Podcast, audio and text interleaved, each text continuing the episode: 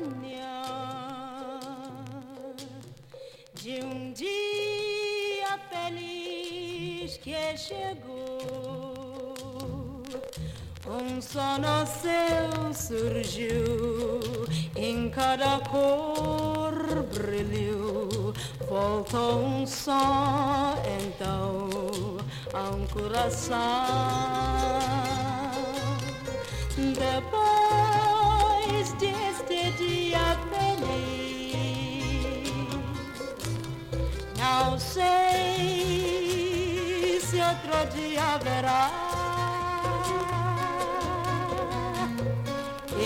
samanya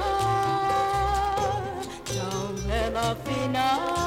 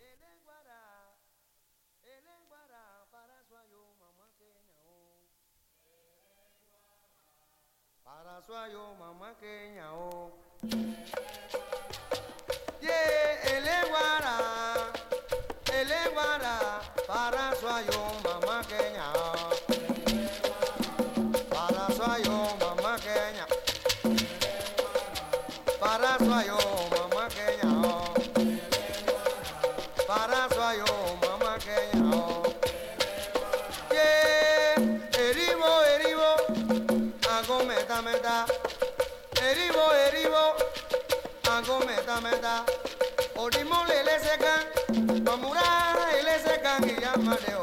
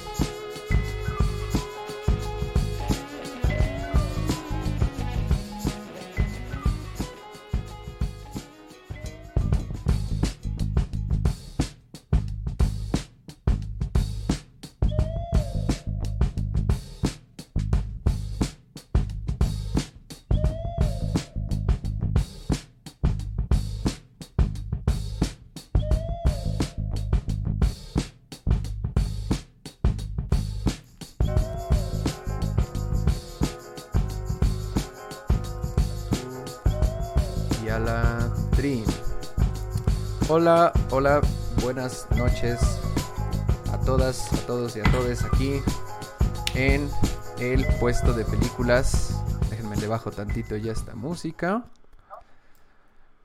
Pues, bienvenidos, bienvenidas.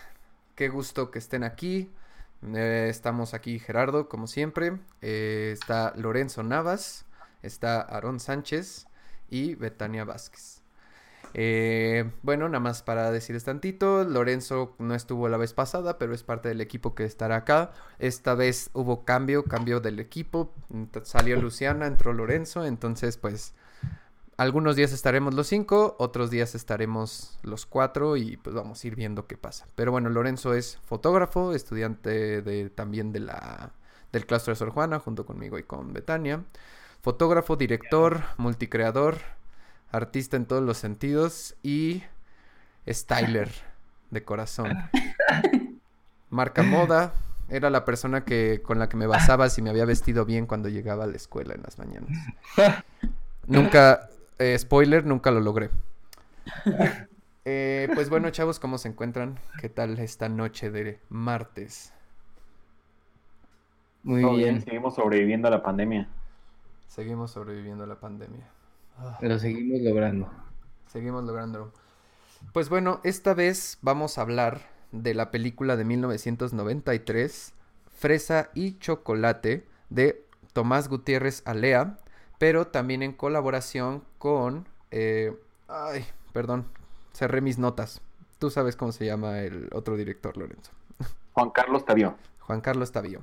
Que por cierto, discúlpenme, en el flyer puse Tobío, pero es porque en un link donde encontré la película que les compartía para que la vieran, eh, esa, esa nota periodística que tenía el link para ver la película decía Tobío y yo pues lo copié de ahí. Entonces, pues bueno, errores hay en todos lados.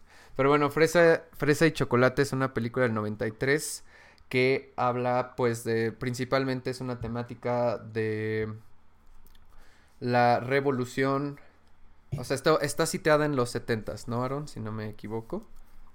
En los años 70 o si es en el 93. En los, los 90. En los 90, ok, ok. Porque de entonces no le hagan caso a lo que dice Wikipedia porque dice que ahí está citada en los 90, 70, entonces no es cierto eso.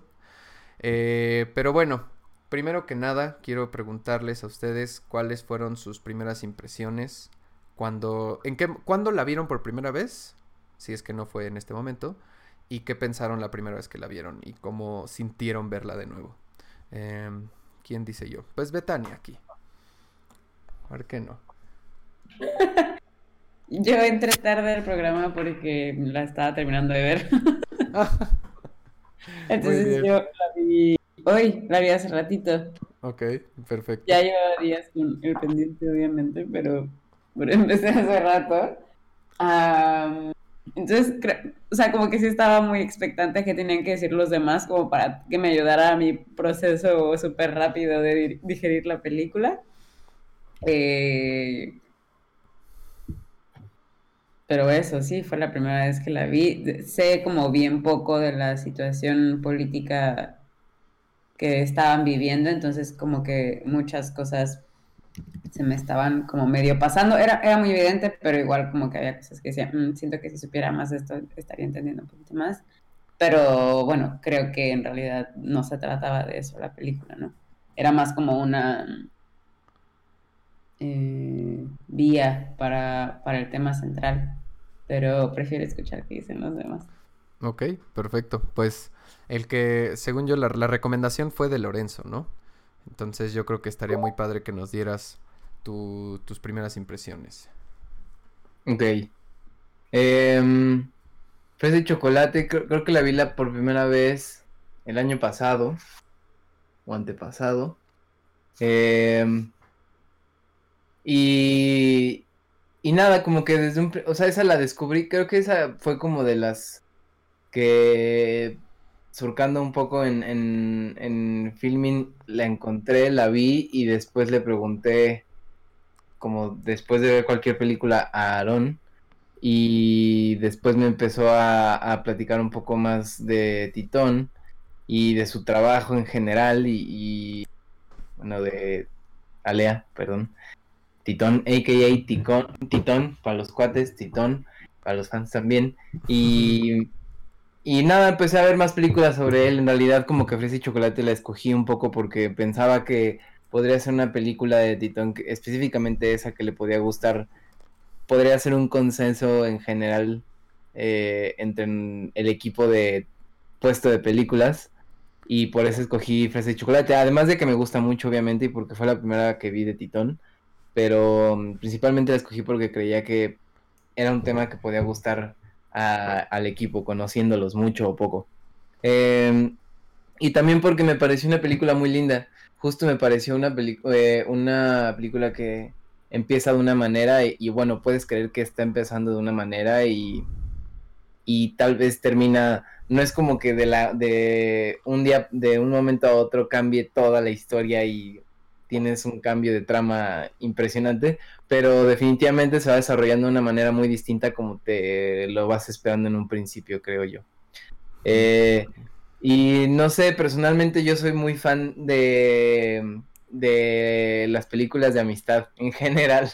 Y, y esta me pareció una amistad muy, muy profunda y muy linda. O sea, me, me gustó también, o sea, además de como la película en general y la temática de la amistad, como que creo que algo que me gusta mucho de, de Titón es la manera en que sitúa como políticamente toda la realidad eh, sociocultural y sociopolítica de Cuba en general. Eh, y de una manera, pues, no, no sé si la, la llamaría discreta, pero de una manera bastante particular, la cual yo disfruto mucho. Y eso, esas son mis razones por las cuales la escogí. Muy bien, sí, completamente. Es algo muy bonito poder ver adentro, sen- sentir esto de poder ver adentro de Cuba. Eh, tú, Aarón, que sí estuviste adentro de Cuba. Sí, yo, yo vi la película en, en 2018, como a mediados del 2018, la primera vez cuando entré a la escuela ya. Porque para empezar ahí en la escuela tenemos dos salas de cine, que la primera es la Glauber Rocha, por el cineasta brasileño, y la segunda sala de cine es la sala Titón. Entonces, pues yo no tenía como ni idea de quién era Titón y de repente pues está la sala de cine y todo y pues ya más bien. Igual es un poco referente, ¿no? O sea, creo que es el cineasta más importante que ha tenido Cuba en, en su historia, Tomás Gutiérrez Alea. Y pues creo que el claro ejemplo es esta película, ¿no? O sea, creo que contiene un montón de cosas, creo que, como decía Lorenzo, de repente es súper sutil y es capaz de decirlo todo en una línea, pero también de repente en la misma película es capaz de hacer todo lo contrario y te avienta un manifiesto completamente en, durante 10 minutos de lo que es la revolución o de cómo la revolución ha tratado a la, a la sociedad cubana.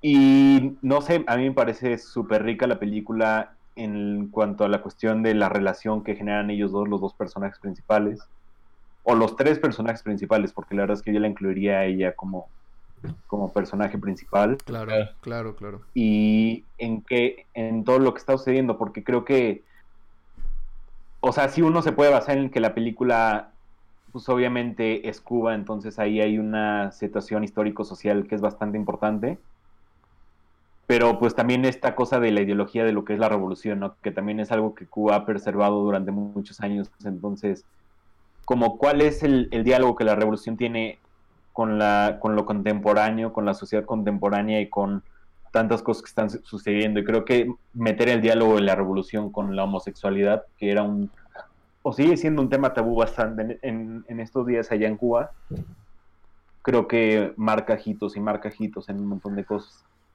Y Claro. no sé, a- no, no es una película que me vuele la cabeza, pero- pero sí es una película que recomiendo completamente porque me parece que, que si bien se ha habido otras películas como esa en Cuba, me parece que no ha habido otra película en Cuba que resuene tanto a nivel eh, mundial, emocionalmente, intelectualmente como esa. O sea, creo que la otra película que más resuena a nivel mundial sería Memorias del Subdesarrollo, igual de Tomás Gutiérrez Alea. Pero es otro diálogo completamente diferente al que está poniendo acá. Y creo que eso es lo que la vuelve tan rica. Muy bien, muy bien, qué chido, güey. Sí, sí, sí. Y eso, Eh, creo que a partir de ahí. Ok, Beth, ¿estás lista para tirar el, el comentario rebelde? Eh, o sea, bueno, sí, ya habiéndolos escuchado un poco más. Creo que a mí lo que, mm, como que me gusta un montón el cierre que tiene la peli. Sí, no, en realidad, pero, pero me pareció muy bonito que, que el güey como que sintiera esta necesidad y confianza eh, de, sincerarse con él, como de, oye, pues yo me acerqué a ti por tal. Como que a mí eso fue, yo creo que lo que se me quedó más. eh, porque creo que yo una persona que siempre le gusta hablar las cosas y aclararlas. Entonces, como que esa parte a mí me hacía falta en la que sentía al otro güey como un poco engañado de cómo había terminado en ese triángulo amoroso. Sí. Eh, y de pronto que este güey le dijera como, como esta parte de por qué le pedía lo del, lo del abrazo, eh, me parece como algo como muy bonito, como muy de closure. Pero cuando le da el abrazo, como que fue esta parte en la que le grité a la compa así de, ay, no mames. Como que dices, o sea, ya lo hiciste evidente. eh, o sea, como ya lo hablaron, ya está sobre la mesa y todavía lo tenemos que ver. Como que esa parte, me, sí, como que me hizo así de, "Mm, bueno, ya está bien. O sea, vamos a tener el closure que necesitaba y que merecía la película, supongo, pero pero bueno, eso es muy personal, no por criticar al director ni nada, obviamente, sino como que me pareció, a mí me sobró, pero Yo justo me metí a Letterboxd a, a ver los comentarios que la gente había puesto y, y encontré todo lo contrario, que había comentarios que decían, ah, es el abrazo más bonito del cine. órale. A mí, Sí, a no, mí, a mí me a mí sí me gustó, a mí me gustó mucho A mí también.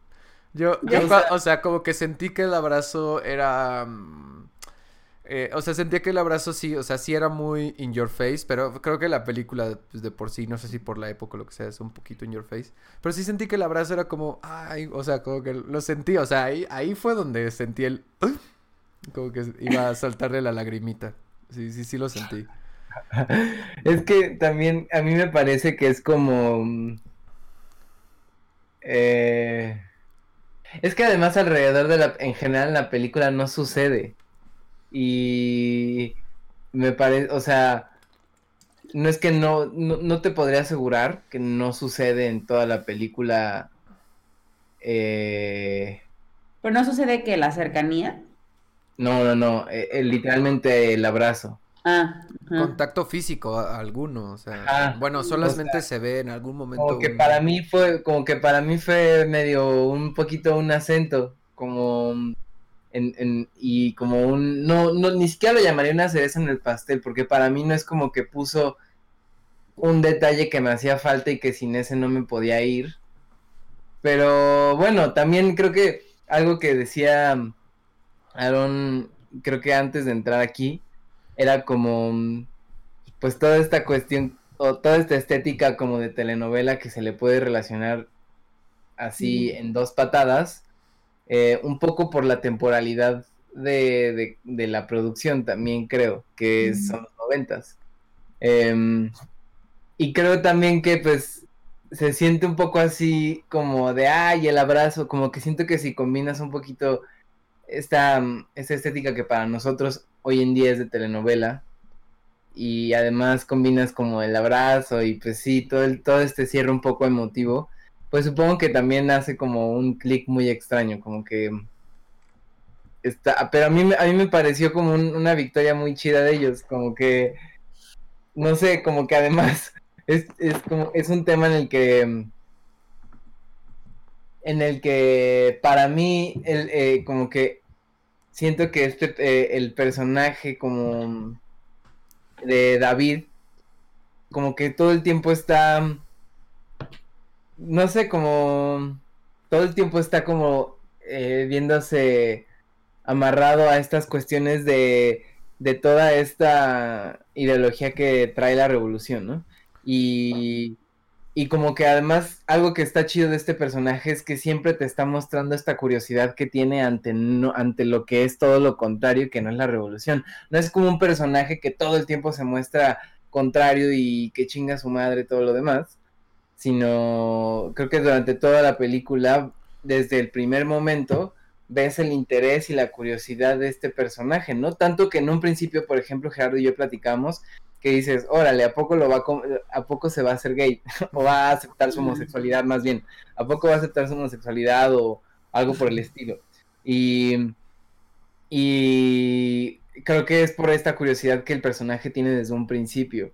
Y para mí también como que el abrazo es, un, es una victoria un poco tangible de los dos, porque también el otro, eh, o sea, evidentemente, pues Diego tenía toda esta cuestión de, pues, de ser una persona homosexual en Cuba, entonces además no era tan sencillo, o sea, si de por sí para, para mm, David era una victoria, para Diego pues me parece que todavía más, como poder tener una relación, o sea, porque además, no sé, también voy a hablar desde esta percepción que tengo totalmente ajena a la temporalidad y, al, lugar donde sucede la, eh, la película, pero para mí supongo que, creo yo que para un, un hombre homosexual en Cuba tener una relación de amistad con un hombre, con otro hombre heterosexual, pues también era como, pues algo padre, ¿no? Y como que al final siento que todo lo que viene trayendo los problemas de la exposición y que tiene todos estos problemas con la revolución y, y no sé, como que para mí es una victoria muy, como que se cierra en el, en el abrazo que se dan porque al final, pues justo eso, para, para los dos creo que es una, una victoria, no sé si una victoria ante la revolución, pero sí una victoria ante este eco que, que tiene la revolución en general y que Sí, sí, tendrá, sí. ¿no? Sí, ese- Eh, eso es algo que yo creo que es lo que más disfruté en la película, lo que, o sea, porque les decía a Aaron y a Lorenzo que mis perspectivas, eh, bueno, Aaron ahí que mientras ahorita es un pequeño, un pequeño robot. Regresé, ah, muy bien, está, cambió de set. Eh, como que todas mis expectativas de la película se fueron eh, volteando o rompiendo, curveando conforme la veía, porque como- nuevamente como la anterior, no investigué nada previo, o sea, solo llegué a la película, la empecé a ver y dije, bueno, vamos a ver. Y, y esa sensación es bien padre porque sentí muy, muy bonito el cambio. El principio fue difícil porque yo veía a Diego y, veía esta interacción que tenía con, David y decía, órale, es que no sé qué tan de acuerdo estoy con eso porque siento que es un poco eh, acosador lo que tú decías, Beth, ¿no? O sea, es, un tipo de actitud que muchas veces lleva a ciertas cosas de violencia. No, y sí, yo todo el tiempo estaba así como de, como cuando le quita lo de la camisa, bueno, cuando lo quiere limpiar, Ajá, yo ya sentía dónde iba su mano, Ah, que no, que no sucedió, pero, pero como que yo me estaba anteponiendo a esa situación, sí, como que dije, güey, ¿por qué lo engañas para ir a tu depa? ¿Por qué? O sea, como que ya están ahí y, y cada cosa era como súper evidente hacia dónde iba, no sé. Sí, y, Sí. y lo, y lo, lo interesante es como inicia con esta perspectiva que ahorita Aaron me comentó algo que igual lo puedes comentar de, de, cómo presenta a Diego en un principio, como para, para qué objetivos. Eh, pero yo, o sea, justo lo presenta así y yo decía como, ájale, o sea, no sé si esto es como... Ahora sí que ni me fijé mucho en el, en el flyer, ¿no? Bueno, en el póster, o sea, yo decía, igual y es una primera interacción. Para mí, desde que empezó la película con este chico, eh, con, su, con su novia, este, intentando eh, coger en un motel, ahí a- y que le dice, nos vamos a casar. Eh, muy interesante intro, por cierto. O sea, me gusta muchísimo en qué momento llegan los créditos de inicio, ¿no? O sea, te presentan un bloque, o sea, créditos, bloque de película, créditos, luego otro bloque de Está película dinámico. y luego otros últimos créditos, lo cual está súper padre. Bueno, a mí me gustó mucho. Y, y entonces yo decía, ok, entonces, ¿qué es la historia? O sea, la historia es como este cuate después de esta relación fallida descubre su homosexualidad. Y como que cada vez que yo pensaba, decía como, bueno, igual y este es un primer mal encuentro. Y va a venir otro donde sí descubre el amor o yo qué sé. Y después dije como, no, o sea, es el personaje principal, regresa. Pero la película avanza y se transforma en algo que me gustó un chingo. O sea, porque el hecho de que él nunca. No porque no quisiera que fueran una relación. Más bien, el hecho, y es lo que decía Lorenzo, y estoy súper de acuerdo. Debe de haber sido un simbolismo muy interesante en esa época, en esta época y, en el pasado, antes, antes de eso, que un, hombre heter- heterosexual sea amigo de un hombre gay. Siento que es un símbolo, es un símbolo de, ruptura y, siento que para el final, el gesto de David y la actitud de David revela a un hombre que se ha puesto en contacto eh, y se ha despegado de... O sea, la forma en la que mira a Diego, la forma en la que lo abraza al final, la forma en que como, como está con él, ya está despegada de, de- de, digamos, de, de- de su tóxico, ¿no? O sea, está No, ¿y cómo lo defiende ante este otro dude? ¿Qué, ¿Quién es él, eh? ¿No, no sale como en novelas mexicanas? Sí, es un Claro. actor muy famoso en novelas mexicanas. ¿Ah, sí? Los dos, sí, claro. ¿Cuáles dos? Ah, también David, ¿verdad? David. O sea, sí, claro, tanto Vladimir Cruz como el otro güey, no me acuerdo cómo se llama. em, ey- ey, los dos son actores, bueno, Vladimir Cruz menos, pero el, el otro sí es un personaje acá galán de telenovelas Ajá. eh, como, como retro, old school, OG. Original.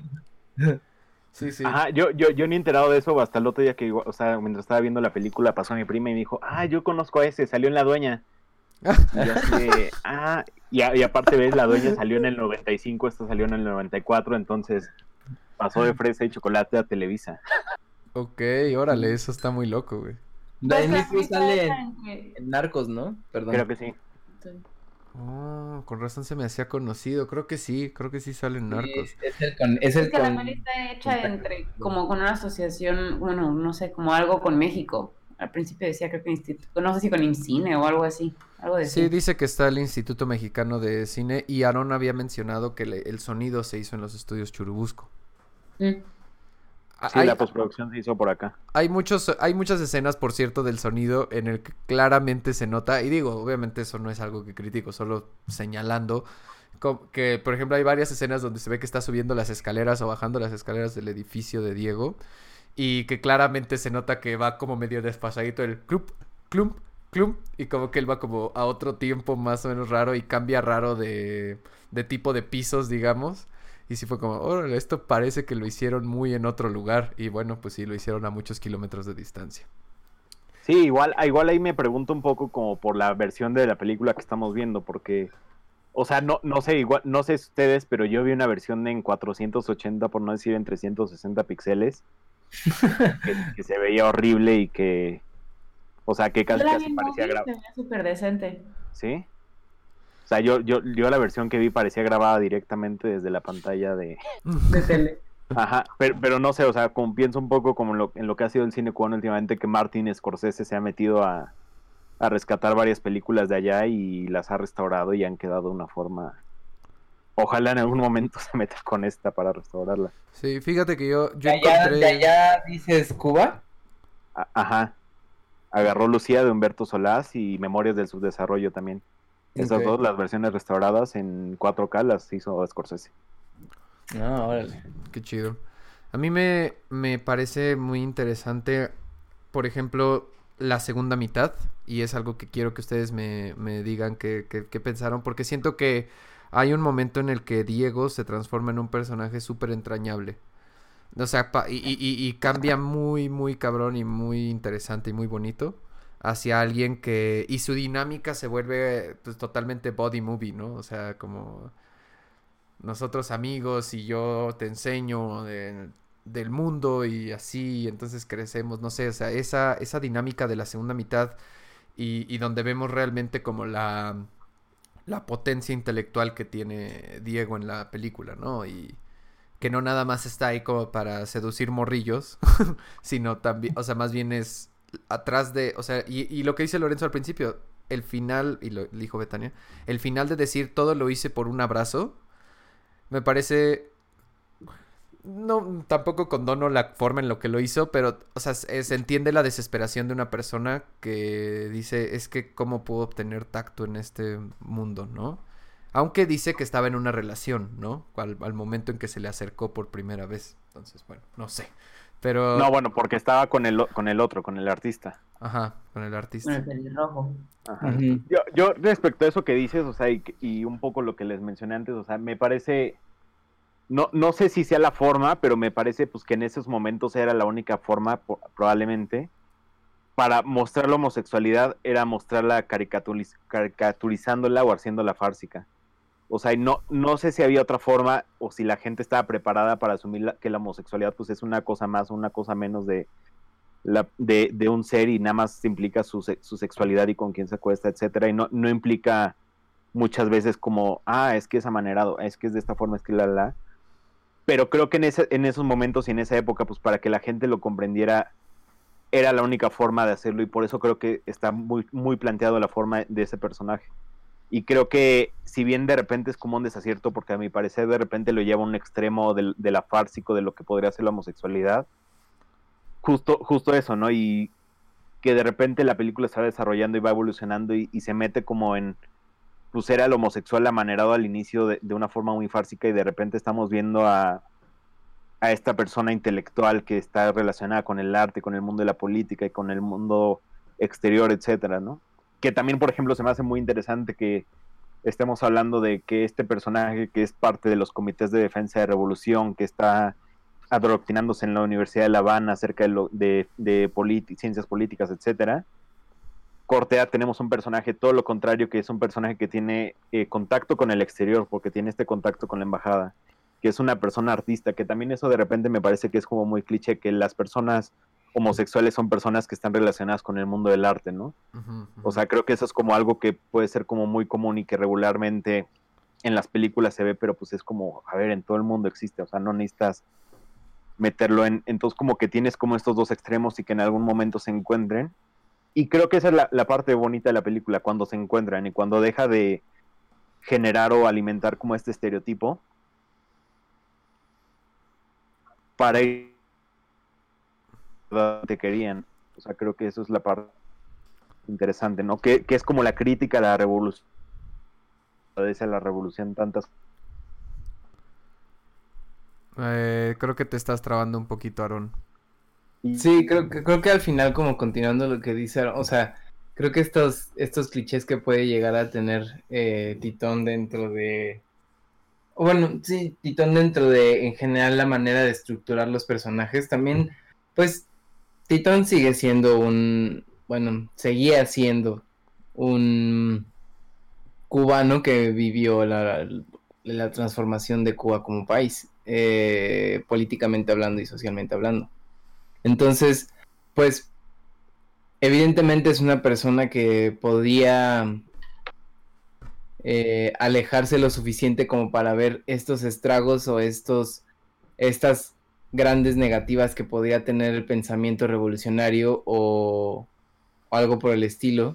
Pero creo que sí, estos clichés que mencionaron pueden verse alimentados de que al final, pues, sigue, él siguió creciendo siendo un habitante de un país en una transformación y con un pensamiento muy forjado, ¿no? Y creo que de, de ahí pues surge que pueda ser muy amanerado, que pueda ser artista, em, no lo sé, creo que puede Sí. por ahí ir, ir por ahí esta, este tipo de caminos por donde se van, ¿no?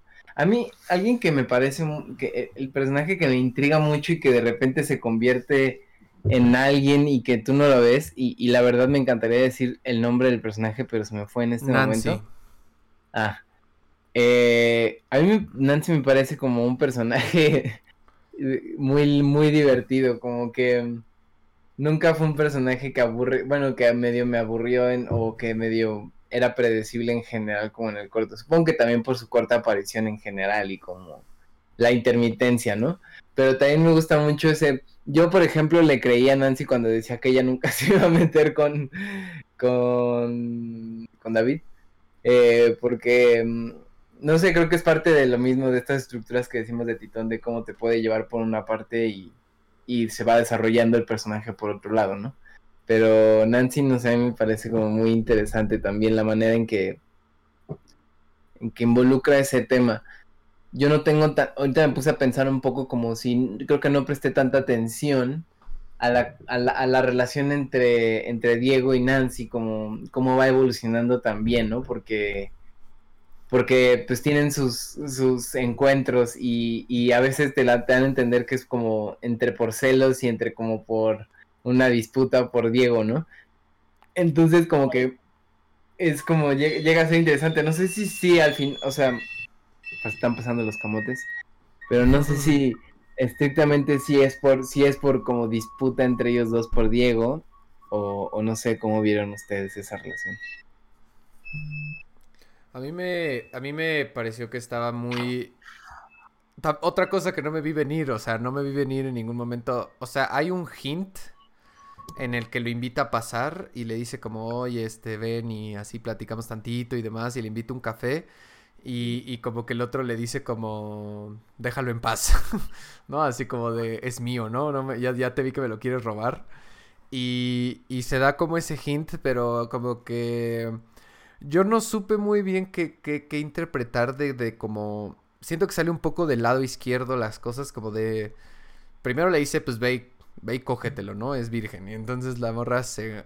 Ah, Además, es muy chistoso cómo juega con la idea de la depresión, eh, el, el suicidio y todo este asunto. Y, y lo, lo encabeza esta, este personaje de Nancy con con una naturalidad y una presentación tan frontal hacia como... eh, En específico esa escena donde está como con el esto porque le dice, yo no soy una puta, cabrón, que quién sabe qué.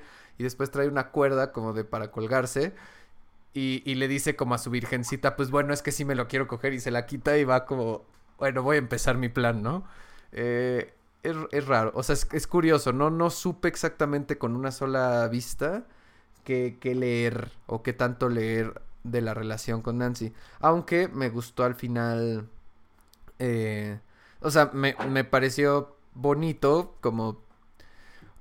Me pareció un poco también no, no tan realista que él estuviera como tan enamorado de esta persona así. Pero supongo que es porque no vi tanto del desarrollo de esa relación, ¿no? No Ahora estás enamorado. Ah, nunca me he enamorado. Ahora también, no sé, yo, no sé si ustedes que si tengan alguna otra opinión, yo no, yo nunca entendí cuál era el tema con eh, Nancy y la santería y, y sus, o sea, si era como otro, otro nivel de, de estructura de pensamiento, o sea, como uno, como, o sea, el asunto del comunismo, el asunto de la homosexualidad y por otro lado el asunto de la religión, que sí está presente, pero me falta contexto para entender eh, qué, qué se trata de decir con eso. No sé si ustedes vieron otra cosa ahí. Pues, Pero también es algo que hace Diego. pues es algo, o sea, la santería es algo, es practicadísimo en, digo, en todo el mundo, pero especialmente en Cuba. O sea, como que de Cuba están los orillas y todo este- toda esta, todo- toda esta cultura. Yo justo las- la vez que fui y el mismo día que regresé, iba llegando, así el avión iba repleto de santeros. Y de regreso también se regresó repleto de santeros. Em, como si fueran a una convención o algo así. Eh, pero según yo también es como parte de la, de, como del retrato en general. Como de una, supongo que de una... Porque además también el edificio tiene como aspecto de vecindad, ¿no? No es como precisamente unos departamentos normales, sino es como una vecindad y supongo que también es un retrato de una cotidianidad en Cuba. O sea, no creo que sea como en Cuba siempre te puedes encontrar al gay, al revolucionario y a la santera prostituta, pero digo, creo que es como parte de, forma parte de ese mapa, pues. Yo, yo, yo lo, con, con lo que me fui mucho más bien es que en Cuba te puedes encontrar con la soledad.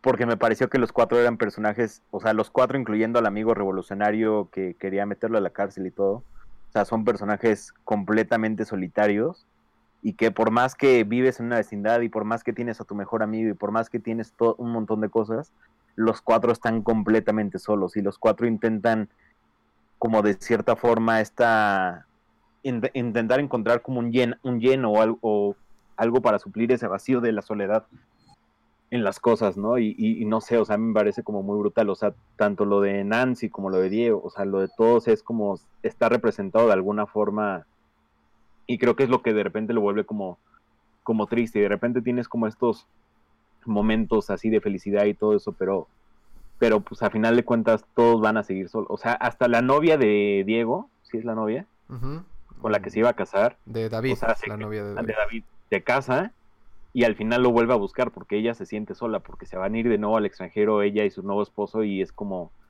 pero podríamos andar tú y yo y es como, no, o sea, ni estando casados va- van a poder llenar esa soledad que, que todo el mundo representa ya, ¿no? Y que creo que es como todavía más deprimente. sí, aunque la película no es deprimente, ¿no? ¿Ustedes qué opinan? No, pe- pero, pero, o sea, creo que más bien suple como es, es- esa cosa depresiva con, con un montón de, o sea, con esta alegría cubana que la gente cree que existe en Cuba como porque es Cuba. Pero, pero eso, muy en el fondo me parece que todos están intentando encontrar algo que no tienen. A, a mí, yo no fui tan fan como de esta representación de la mujer desequilibrada que se suicida y, bueno, que intenta suicidarse múltiples veces y, y que le dicen puta y se va a ir a suicidar y no sé, como que... Sí, sí. Es, un, es un personaje extraño. Más que extraño me parece como... Como innecesaria esa reproducción como de la mujer. sí. Sí. Como Es- que solo no, no, no, no, me, como que no me convenció, como que no, no que no sintiera que aportara nada narrativamente, obviamente. Ay, perdón, mi perro está llorando. Eh, sí, no que no aportara nada, sino como, de nuevo, como esto de el gay que es artista y así, como que siento lo- el, el mismo como cliché, o como ese mismo recurso de la señora sola cuarentona que está deprimida o como desequilibrada emocionalmente. eh, que tiene al amigo gay en- como vecino, ¿no? Sí, o sea, justo, o sea, no sé, yo siento que pues es, pues como dice Aaron, ¿no? O sea, no, no siento que sea una cosa como para ignorarla, pero también su- es muy... O sea, la película en su estética y en su, en su forma, o sea, en lo que se ve y en las actuaciones, eh, pues se encuentran muchos clichés, ¿no? Eh, se encuentran muchos clichés que siento que en algún momento intentan subvertirlos, o sea, intentan eh, cambiarlos o darles la vuelta, pero, pero muchos de ellos pues al final del día se mantienen, ¿no? Eh, y, ciertamente, eh, o sea, si es, ahorita que lo mencionas, sí me puedo dar cuenta de que, o sea, los dos personajes femeninos que hay importantes en la película, al final del día lo que quieren es un hombre que las quiera. ¿No? O sea, eh, eh, tanto la novia de David, como que no está feliz en su matrimonio, lo que ella, bueno, su necesidad o en la estructura de la narrativa, lo que ella necesita o busca es a que David la quiera porque necesita ese hombre que, un hombre que la quiera. Bu- Bueno, no sé si lo necesite, pero eso parece. Y al final, la, la, esta Nancy, eh, lo último en lo que nos quedamos es que ahora ella está más realizada o más feliz o más tranquila cuando tiene a este muchacho en como en esta en una relación, ¿no? Donde dice él yo la voy a cuidar, no te preocupes, ¿no? Que pues, ciertamente no es no es muy realista, ¿no? Porque se supone que estamos hablando que David tiene aquí como unos que como 20 y algo años. No, ma- más joven, yo creo, ¿no? Ajá, a lo mucho, a lo mucho 20.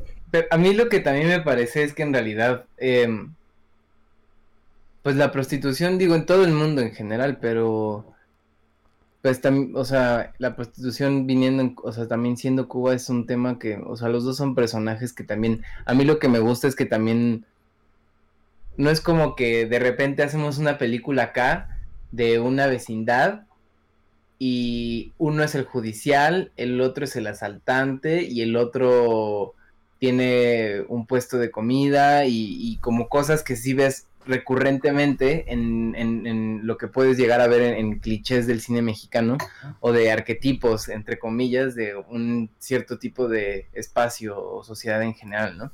Y como que para mí esta cuestión de, no es como de, ay, típico, que vive en el gay y la prostituta en Cuba, ¿no? Como que mm, en realidad, o sea, nosotros 2021 podemos decir como, ay, pues sí, típico, ¿no? Pero pues hay que pensar que esto es como hace 30 años, ¿no? En realidad.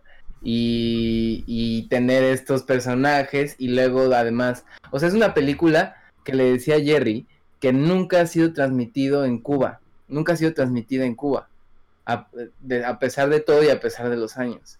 Y creo que no nada más es porque habla de un gay, o porque habla de un estudiante de em, cubano revolucionario y su amistad con un gay, sino creo que, y también creo que aporta a todos los personajes y en general la situación, como que los tres personajes principalmente, el cuarto, pues ya, el amigo es como medio extra, pero como es- esos tres personajes principales, pues siento que en el 90, pues no era como, creo que no era como un- una, una conversación que podrías tener así de tranquilo. Y creo que también es parte de, de esto que decía Aaron de la soledad y, y, de, y de la, o sea, está, es- también está linda esa, esa plática, digo, esa interpretación de Aaron, ¿no? Como más allá de qué es cada uno de ellos eh, y de su ideología política y, y social en general, como todo, como que en, el, en el fondo, pues todos son personas solitarias y entonces eso también está interesante. Pero pa- para mí también, obviamente, ya cuando todo comunica y ya cuando lo llevas a estos güeyes a, a lo que es cada uno de los personajes y cada uno de los elementos que lo componen, pues todavía está más interesante saber que se rifó a hacer tremenda misión de película, ¿no? Bueno, A- aparte, yo, yo de ahí como que quiero rescatar dos personajes que se mencionan como breve, bueno, se- nada más un, un personaje que se menciona brevemente en la película, que es cuando saca el libro de Paradiso de Lezama Lima. Y él dice, ah, te recomiendo leer este libro, la, la. Que hay, bueno, o sea, como en, dentro de la historia como de los artistas cubanos, etcétera, eh, pues ha habido un montón de escritores, ¿no? Hay un montón de artistas, etcétera, y antes que Lezama Lima, o más bien contemporáneo Lezama Lima, estaba Reinaldo Arenas, que era un poeta y escritor bastante famoso de allá de Cuba, que pues era abiertamente homosexual, ¿no? Y abiertamente en contra del régimen y terminó suicidándose. Él justamente por su, homo- su homosexualidad en Cuba tenía cargos en- eh, contra él de sodomía. O sea, a ese nivel y a ese nivel estaba penada la homosexualidad en Cuba en, en ciertos momentos de la historia. Y luego tienes el personaje de Lezama Lima, que saca este libro de Paradiso en 1970 y algo, que es una novela abiertamente homosexual por momentos y gráfica y todo lo que quieras, pero es una obra que consagró a Lezama Lima a nivel internacional, tipo Julio Cortázar, Gabriel García Márquez, Carlos Monsiváis, etcétera, ¿no? A ese nivel tenían en Cuba un escritor y justamente por su material pornográfico y, y homosexual fue vetada completamente de Cuba y Cuba le quitó completamente todo el apoyo a, a Lima, ¿no? Y que el Lima se vuelve a rescatar a nivel conversación intelectual y a nivel conversación cultural gracias a, a la película, ¿no? Entonces yo sí creo que frente a un montón de cosas reabrió un montón de conversaciones esta película y, y permitió a Cuba, que, que igual es súper interesante, ¿no? Que uno diría que Cuba es un país súper cerrado y lo que quieras, y justamente esto de que nunca hayan pasado la película ni en cines ni en televisión cubana, ¿cómo es posible que el, el Estado cubano auspiciado por el ICAIC, por el Instituto de Cine de allá, se haya permitido hacer una película así? O sea, la- las libertades que de repente dan o de repente como todo este tipo de situaciones es como pues como que existen, pero también existe esta cosa de no muerdas la mano que te da de comer, pero, pero ¿por qué no? O sea, creo que esta película está llena de cosas que, que se podrían haber censurado y la han censurado, como decía Lorenzo, pero que han abierto la plática a un montón de cosas y que por ciertos momentos, pues Cuba ya no pudo cerrar más la conversación por todo lo que logró después, lo de los Oscars con Miramax, con Robert Redford y su apoyo en Sundance, etcétera, y la conversación no cubana, la conversación mundial estaba ahí y fueron cosas que poco a poco permitieron igual mucho el cambio de allá de Cuba.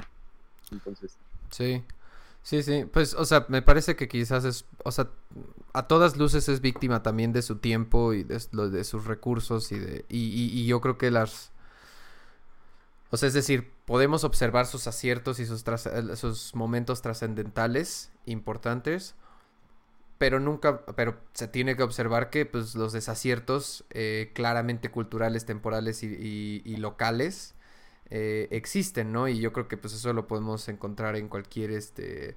Lo que le decía Aaron, o sea, yo siento que ahí las, las películas mexicanas no se ven, ni se actúan, ni se perciben muy distinto a esta película en esos tiempos. O sea, en tiempos ochenteros, noventeros.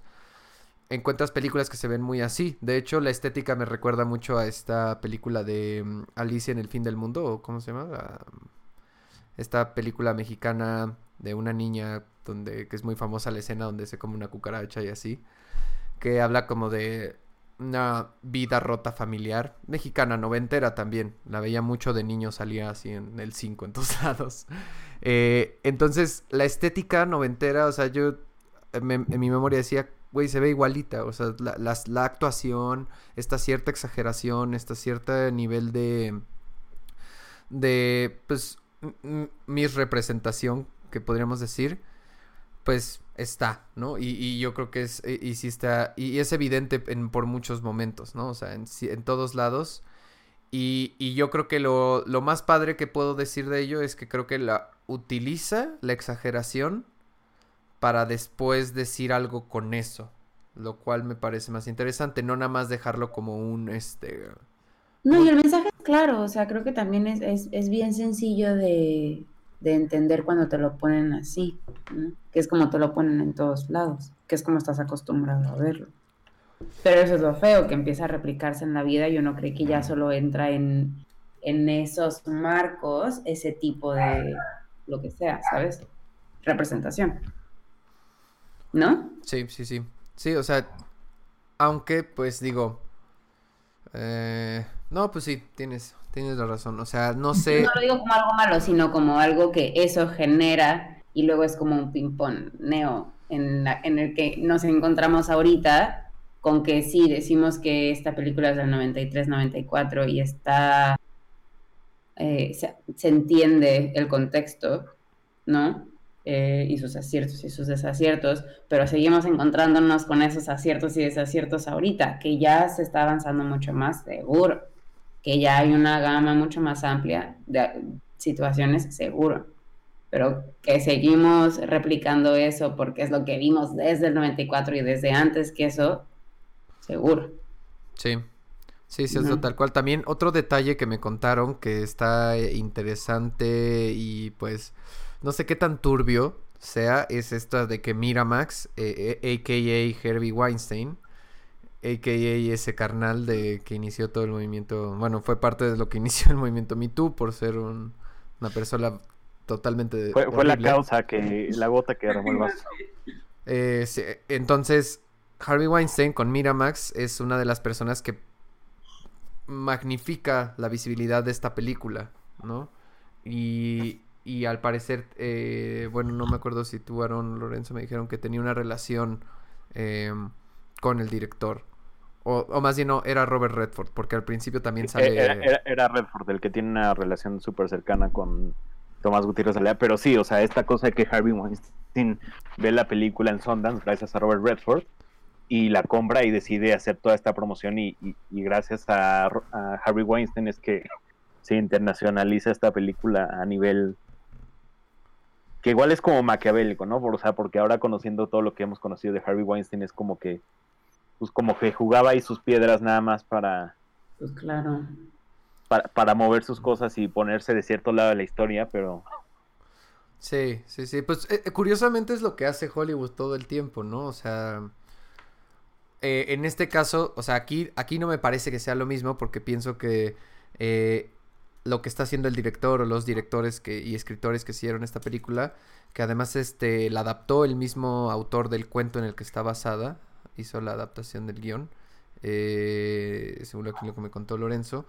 Y, pero, o sea, creo que hablar de estos temas y no hablarlo tan bien, digamos, pero, pero desde el lugar donde se hizo, siento para mí que tiene mucho más este valor que, que, que ser, que hablar desde Hollywood, que lo ha hecho desde hace mucho tiempo y lo continúa haciendo, donde se monta en el caballito de cualquier movimiento social que tú te pongas a pensar y dice como, "Oh, no, pues claro, hay que, hay que entrarle con todo, ¿eh? A eso. Y, y, y conforme van pasando las modas o va cambiando el discurso social, pues se van montando en nuevas cosas, ¿no? Y pues supongo que esta acción de Harvey Weinstein, fue, él, él fue como pues la gente de Varo sabe hacer y dijo, me voy a montar en este caballo y voy a decir, y voy a mostrar mi compañía de este modo, ¿no? Eh, pero entonces sí, o sea, eh, siento que de- desde el lugar de, de, los directores, desde Cuba y desde demás, eh, sí creo que creo que hay que reconocerla, o sea, se puede ver como el, el, el riesgo y también supongo su, su, falta de, pues hasta cierto punto de información, ¿no? O, bueno, las, las fuentes de información que tuvo los directores para llegar a este, a esta historia, que al final no sé si el cuento, ya, ya de por sí, tendríamos que ver al autor, al autor del cuento, eh, ya de por sí ya tiene esta historia, ¿no? Y me imagino que ya tiene estos personajes con estas cualidades. Yo algo que rescato un montón, que me parece súper, súper bonito, es este momento en el que David eh, confronta a Diego. Um, y que, voy a parafrasear obviamente, eh, Diego responde esto como de... Algo así como, tú que sabes que no, que no estoy a favor de las mismas cosas que tú, o, en contra de las mismas cosas que tú, ¿no? Tú, tú que sabes que no estamos como en el mismo bando o que estamos apoyando las mismas cosas solo como por abordarlo o verlo desde otros puntos. Eso me parece como muy, muy, muy, muy bonito, ¿no? Y, no sé si tengo un poco perdida cuál es el momento en el que cambia, ambos como que se, se nivelan y logran esta relación, porque digamos que Diego estaba acá y David estaba acá, o sea, como en el desinterés y en el superinterés, y luego como que este güey deja de intensiar muy cabrón, y este güey dice como de, órale, vale, voy a echar más ganas a esta relación, a esta amistad. Um, digo, tengo un poco perdido ese, ese momento, pero no sé si esto que acabo de decir es justo parte de ese momento, pero a mí, a mí se me quedó como, como que sí. para mí ese es el abrazo. Sí, sí, sí. Como, Curiosamente está como casi la a la... aceptación de estas posturas distintas ante lo mismo y, y, y de la existencia de distintas posturas también, ¿no? Eh, como que sí, me parece algo súper lindo. Creo que eso es Sí, justo cuando, hacia cuando la le mitad de increpa la le dice. ¿qué te hace? eh, es que tú no eres revolucionario, tú no entenderías. Y le responde el otro así como, de, ¿qué te hace pensar que yo no soy revolucionario cuando yo soy tan revolucionario como tú, no? Y ya empieza. Andas, exacto, ¿no? Y como desde distintas banderas, desde distintas experiencias, pero... eh, Y si quieres quitar lo político, pero sí se trata como de lo disruptivo, ¿no? O, o, o, o de creer que, que uno tiene que luchar por lo suyo, pues, o sea, lo hace igual de revolucionario que el otro güey. Sí, eso está súper chido. Yo creo que ahí fue donde yo empecé a querer al personaje de Diego. O sea, porque ese diálogo, o sea, lo empecé a querer de, de veras porque cuando dice este, nuevamente parafraseando, como tengo derecho a vivir, chingada madre, güey. O sea, tengo derecho a ser quien soy, en donde sea que esté, güey, igual que tú. Soy cubano, igual que tú estoy, soy un compañero de este mundo. Y, güey, tengo derecho y está como llorando y ahí fue donde dije, ok, güey, eh, es una escena muy bonita que me parece que trasciende como el estilo actoral que a veces es un poquito mm, no tan relacionable, pues. Eh, o sea, el discurso es bonito, pero a veces las actuaciones no son tan entrañables. Pero en ese momento, en ese momento los dos me parecieron súper entrañables. Y al final, cuando mm, están como platicando, cotorreando, este, antes del abrazo, eh, que están como viendo, viendo eh, la ciudad desde, desde lejos. eh, sentí que también ahí la, la actuación, la química entre ellos se, se- soltaba más hacia... Y, y- y sentía, sentía mucho esta idea de, de David, el personaje de David, coqueteando con él, pero no una manera sexual ni, ni nada, o sea, sentí que estaba dejando ir su faceta, su máscara de, guerrero tosco por, por entrar en el juego de Diego y, y- tratarlo como iguales de alguna manera y fluir con él en esa, en esa rítmica. Entonces, esas dos escenas, en específico la que dice Betania, fue la en la que a mí me empezó realmente a gustar mucho la película. ¿No? O sea, al principio eso la estaba disfrutando, pero estaba como, ah, mm, mm, ¿qué? Y ahí fue donde dije, oh, ok, aquí está. Este, esta es la cosa que, que creo que a mí me, me pues me, me vibró, ¿no? Me vibró en el, en el pecho. Hay un tema que yo siento súper latente al principio y luego siento que lo como que se olvidó o, o no sé si se transformó en otra cosa que, que no pude ver, que era como lo sexual, ¿no? Que estaba, que antes de que dijeran lo de, no me acuerdo quién se avienta como un speech de que en Cuba es, la gente es muy sexual o que todo es de sexo todo el tiempo y vemos como este mano en el culo y así.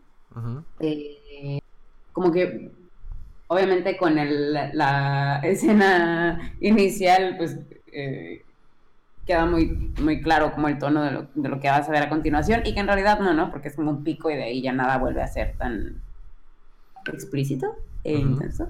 Pero mm, como que un punto en el que dije, órale, esto es como demasiado sexual, como hacia dónde va, ¿no? Entre el güey queriéndose luchar y este güey pues como queriendo tener esta primera relación con esta novia, eh, no sé, como... Sí, como que sentí que el tema estaba súper presente al principio y luego como que se diluyó. Tal vez porque pasamos como de este primer encuentro que suele ser como más sexual o que en, ese caso es como muy, muy sexual de parte de Diego hacia David y luego se convierte en la amistad y luego cuando habla en realidad de sexo con Nancy, Nancy habla acerca del amor y de cómo quiere, más allá de darle su primer, su inicio de su vida sexual, le quiere dar como esta cosa de cuidado y amor y nurture y así. No sé, ¿será como una transformación de eso? ¿O qué, sé, qué piensan? Pues fíjate que ahora que lo dices, me hace sentido, pero antes de que me lo dijeras, o sea, sí también, ahorita que lo mencionaste, decía, claro, sí, yo también me, me, me, sorprendió ese primer como voz en off de David por la calle de en Cuba el sexo es todo y aquí en la calle, bueno, nunca dice en Cuba, pero bueno, están en Cuba. Eh, eh, aquí todo es sexo y el sexo y es lo que mueve a la gente, todo se mueve por el sexo. Y luego esta primera escena con Diego y David que es eh, pues muy intensa, ¿no? Dura muchísimo, o sea, esa, esa secuencia es larga, larga, larga y tensa, tensa y aumenta la tensión, la tensión, la tensión. Ahorita que tú me lo expones, Betania, lo creo, pero creo que la, película no sé si me lo dejó claro por sí misma. Que como que ah, el ah. sexo se puede, o sea, que no se que no se tiene que solo representar Cuba en sexo nada más.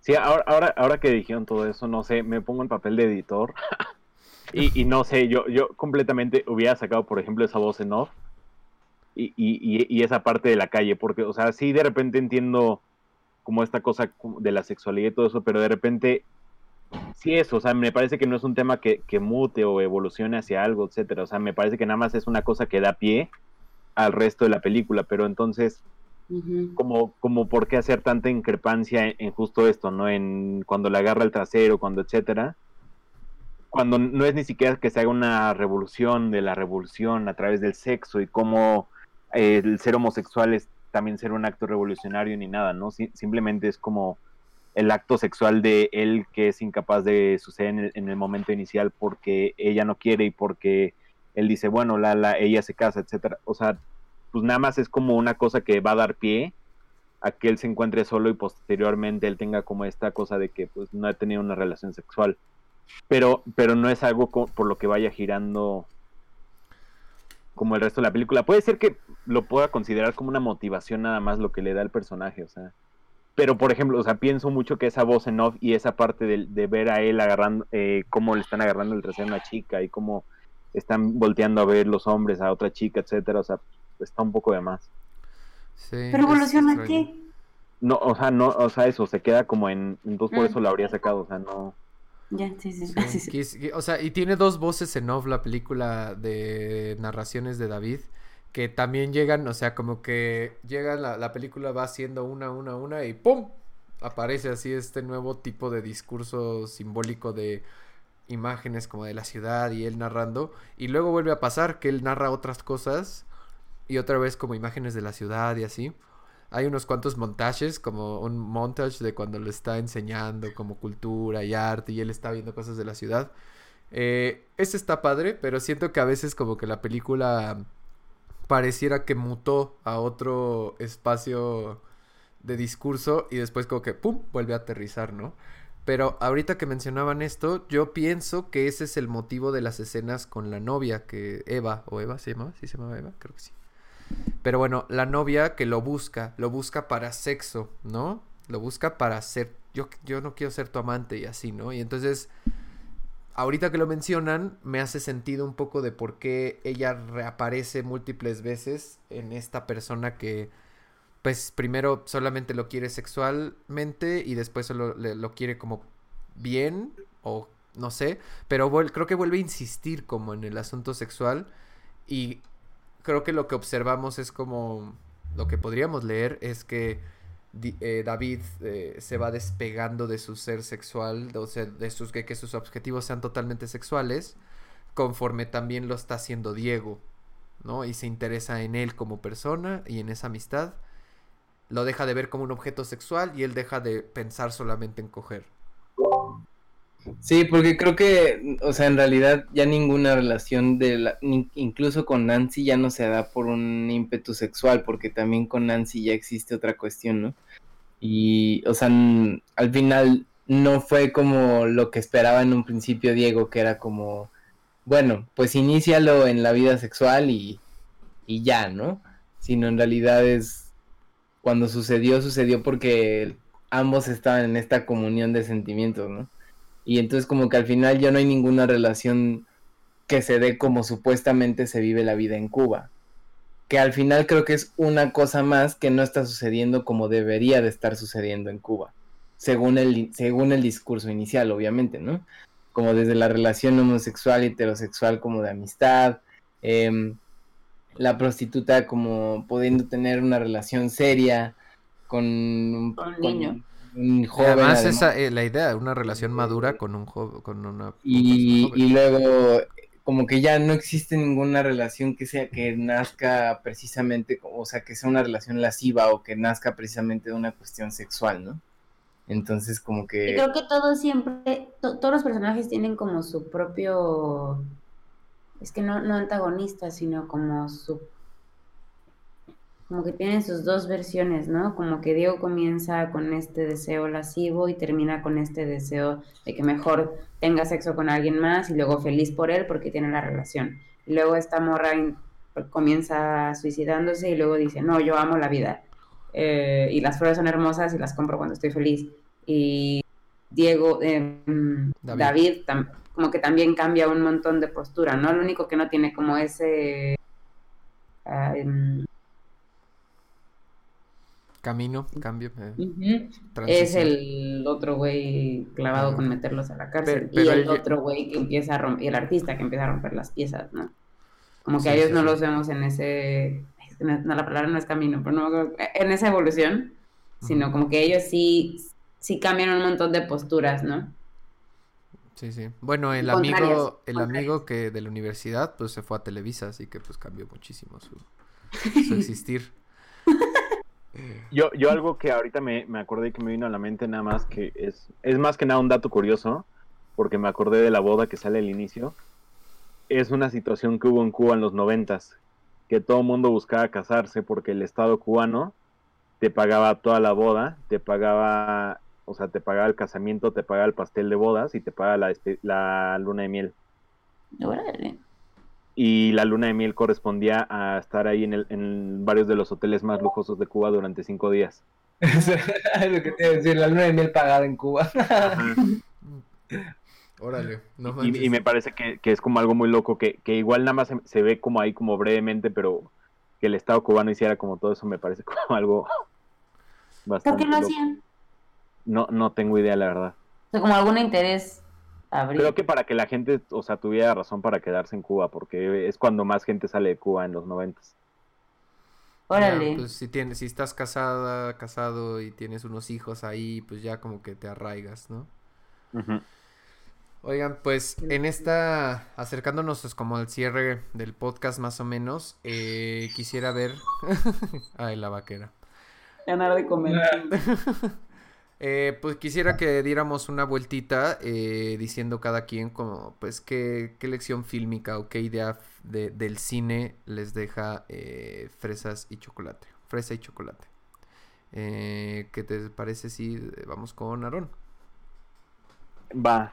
No, pues, o sea, yo no tengo más que decir la película. Vean la película, creo que es una película esencial de la historia del cine en general pero creo que más bien invitaría mucho a que la gente más bien se acerque al, al, cine de Tomás Gutiérrez Alea.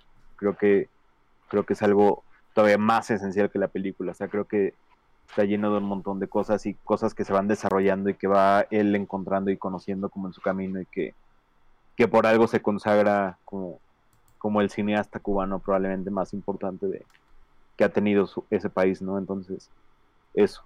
Ya, ya posteriormente como que les, les diré dos películas que, que, recomiendo.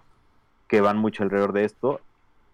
Ah, y también, sí, no, igual creo que esta película más bien se relaciona mucho con Canción sin nombre de Melina León, porque, o sea, recuerdo como Melina, desde sus cortos, el de, bueno, el corto que hizo antes de Canción sin nombre, habla mucho esto como de la revolución, entonces, esto, como lo, lo personal es político, entonces, desde aquí, desde, el, desde lo que sucede en la cama, la, la, la sexualidad es uno de los actos políticos más importantes que pueda haber, entonces, eso, Claro. véanlo y es crucial.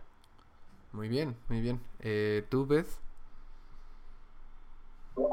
Yo, eso no.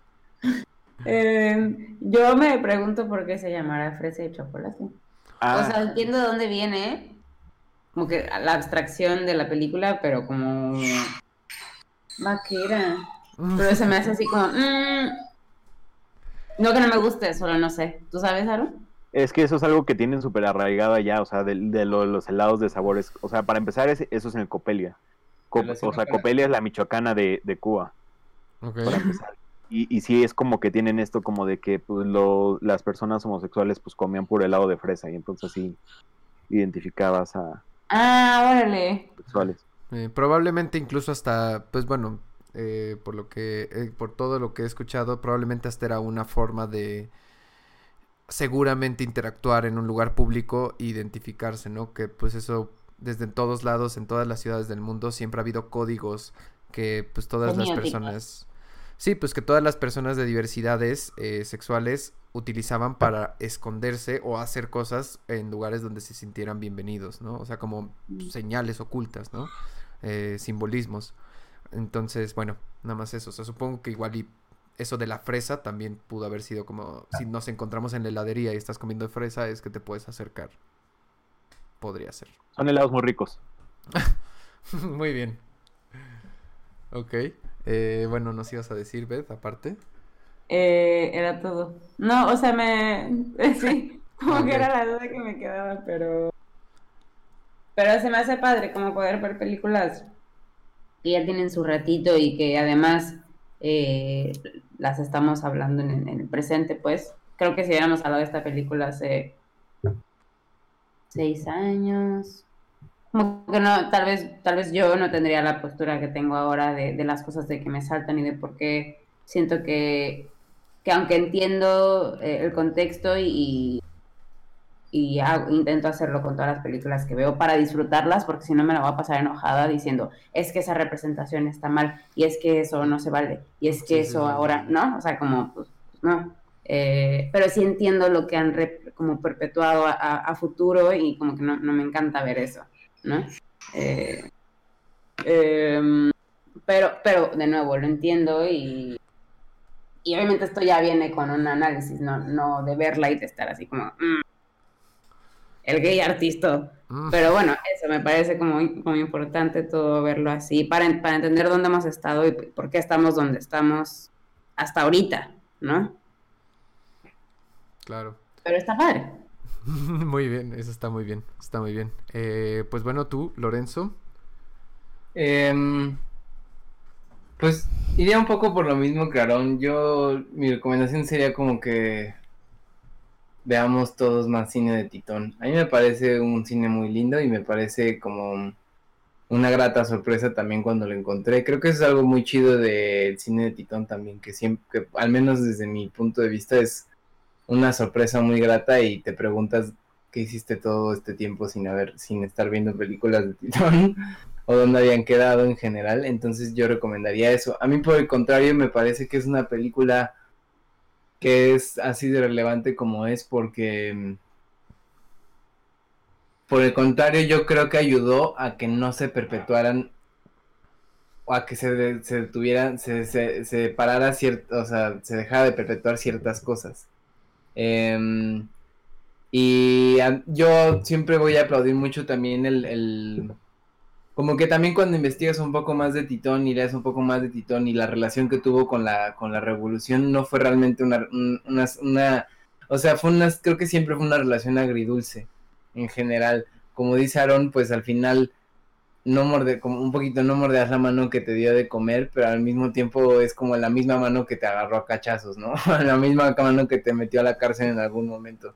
Em, entonces siento que en general, pues no sé si era una, es una relación que podría generalizarse con los artistas y Cuba, o más la Cuba post-revolución. Eh, pero algo que me gusta mucho de la manera en que trabaja Titón es la manera en que habla de su realidad y creo que eso es de las cuestiones que a mí me, me gusta más del cine de Titón, la, la inteligencia con la que busca tocar las problemáticas que para él son importantes y eso me parece muy chido en general. Eh, y ya, eh, eso, hay que ver más cine de Titón. o cine latinoamericano, que es lo chido del programa. Muy bien, pues yo diría para lo mío sería, eh, creo que algo que me he dado cuenta y me, creo, me voy a estar dando cuenta conforme avancemos con puesto de películas es que no dejen que el formato los, los espante, no dejen que una, una estética vieja, una estética más cruda, que una cámara no tan la que se acostumbra en Hollywood o en todos los medios más comunes, les espante de ver una película, porque eso me pasa a mí mucho por cosas. Y, y la verdad es que sí es bien bonito quitarse ese pedo de encima y observar una película, porque al final del día creo que lo, que diría de elección sería el cine mm, sí está en lo técnico, pero pero aún con distintas técnicas o, la, temporalidad. Y además es una temporalidad que no, no brilla tanto, ¿no? Como dices, ah, es que estoy viendo cine de mil de 1950, de 1930, o sea, estoy viendo cine de 1993, ¿no? Entonces, es ese lugar donde todavía no, lo, no lo sentimos tan antaño que digamos como, ay, qué bonito, sino es como... Ah. Entonces, nada, nos arriesguense a ver películas que no se ven tan bien o que no tienen una estética tan específica o no es la más acostumbrada, porque detrás de ella puede haber una, una gran película como esta, que sí me brincó por su estética, y al superar esa barrera, me empezó a gustar mucho, mucho la película, ¿no? A mí me pasó lo mismito, qué padre que lo comentas. Pero me pasa igual. Sí, y supongo que es producto de nuestra época. La verdad, total, estar muy acostumbrados a ver las cosas y, y apreciar como, ay, es que esta cámara, vino nada más la, definición, los efectos, el encuadre, eh, qué gran, una foto súper preciosa y cuidadísima. Y esta quizás no es tanto así, pero creo que esta película para mí siento que está diciendo otra cosa. No, no, no, está, no está yendo por ese camino. Hay varios caminos. Eh, pues bueno, eh, para cerrar ya lo ultimito, ultimito, este, ¿qué nos recomiendan? Vamos al revés, Lorenzo. ¿Algo, ¿Algo que quieras recomendar para, las, para, para el mesecito o 15 días? Pues yo en realidad iba a recomendar que vieran más de Titón. iba a recomendar que vieran específicamente Memorias del Subdesarrollo. Y en realidad esa era mi, recomendación específica. Eh, yo seguiría con Memorias del Subdesarrollo. Y, y Guantanamera también. Pero primero Memorias del Subdesarrollo. Eh, y ya. Chingón, chingón. Eh, ¿Tú, Bets? Yo, sí, tengo dos recomendaciones. Ok. Una película que le he recomendado a mucha gente últimamente porque a mí me encantó y creo que se debería de ver más, más, más y no la siento tan presente. Eh, digo, es Hollywood, entonces obvio está presente, pero no, no está presente. Que se llama Promising Young Woman. He hablado mucho de esta peli y he pensado mucho en esta peli.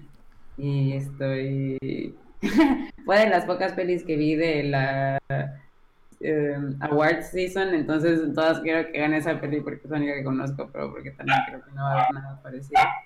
Pero bueno, vean Promising Young Woman, creo que es muy interesante ver cómo se están abordando como nuevas posturas eh, de inclusión y, no solo de inclusión como en directoras mujeres, sino historias también contadas desde otro, punto de vista que no son los más comunes y que suelen ser como, eh, ah, como los puntos que, que, la gente agarra como de víctimas.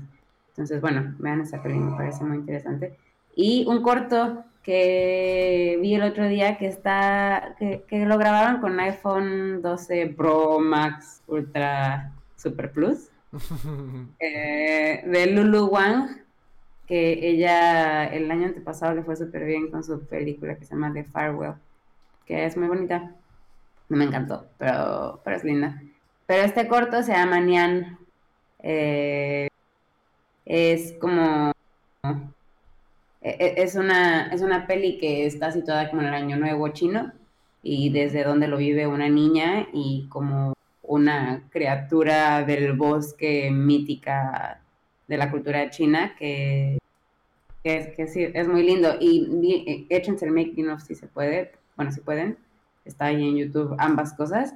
Eh, y pues no sé, como que evidentemente está súper patrocinada por Apple y todo, pues, eh, o sea, es una comisión de, esos dudes, pero lo hacen muy bien porque creo que la morra es como muy honesta al decir lo que logra con esta cámara y, bueno, con la cámara del teléfono y, como cómo te puede expandir la mente. Tiene unas tomas como bajo el agua, pero no lo que te imaginas que es bajo el agua, eh, que, que son como muy bonitas, que son de esas cosas que ves y dices, ¿cómo hicieron eso? ¿No?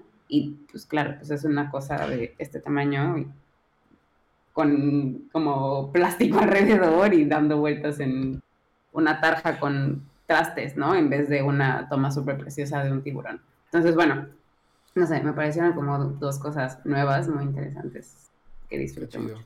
Suena muy bien. El monstruo tiene forma de manzana.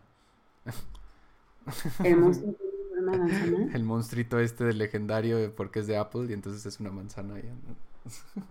Ah, es cierto. Ok. Este era un chiste muy malo. Eh, Ah, es que yo estoy viendo una manzana con un monstruito aquí que busqué el. Bueno, ahí no te lo Muy bien, muy bien. ¿Tú, Aaron, eh, algo que nos quieres recomendar? Sí, yo igual, más bien me voy a saltar la regla de dos películas, voy a hacer tres. Eh, primero dos cubanas, o sea, tal cual. Primero hay una que odio muchísimo, que se llama Video de Familia. La odio a más no poder, se llama, es de Humberto Padrón, es un director cubano, pero siento que es una, o sea, esta película es seis años después que Fresa y Chocolate y está grabada toda en un VHS porque es un video de una familia, es la película va de una familia que quiere enviarle un video a su familiar que vive en Miami, creo. Entonces son 50 minutos de la familia haciendo este video. Entonces la, la, la forma es muy similar a la de Fresa y Chocolate, pero todo creo que es en plano secuencia y... O sea, yo la odio como película, pero me parece que es una película esencial y muy complementaria de esta. Y la otra es una película que se llama Madagascar, de un director que se llama eh, Fernando Pérez Valdés. Fernando Pérez Valdés. que esa sí es la que yo, o sea, a mí personalmente me parece la película más brutal que he visto cubana, así de toda la historia.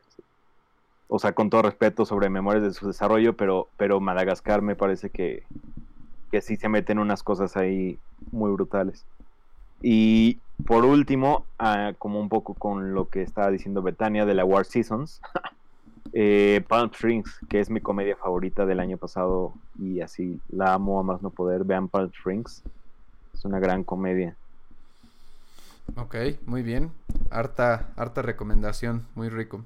Yo, la verdad, siempre, casi siempre veo cosas muy básicas.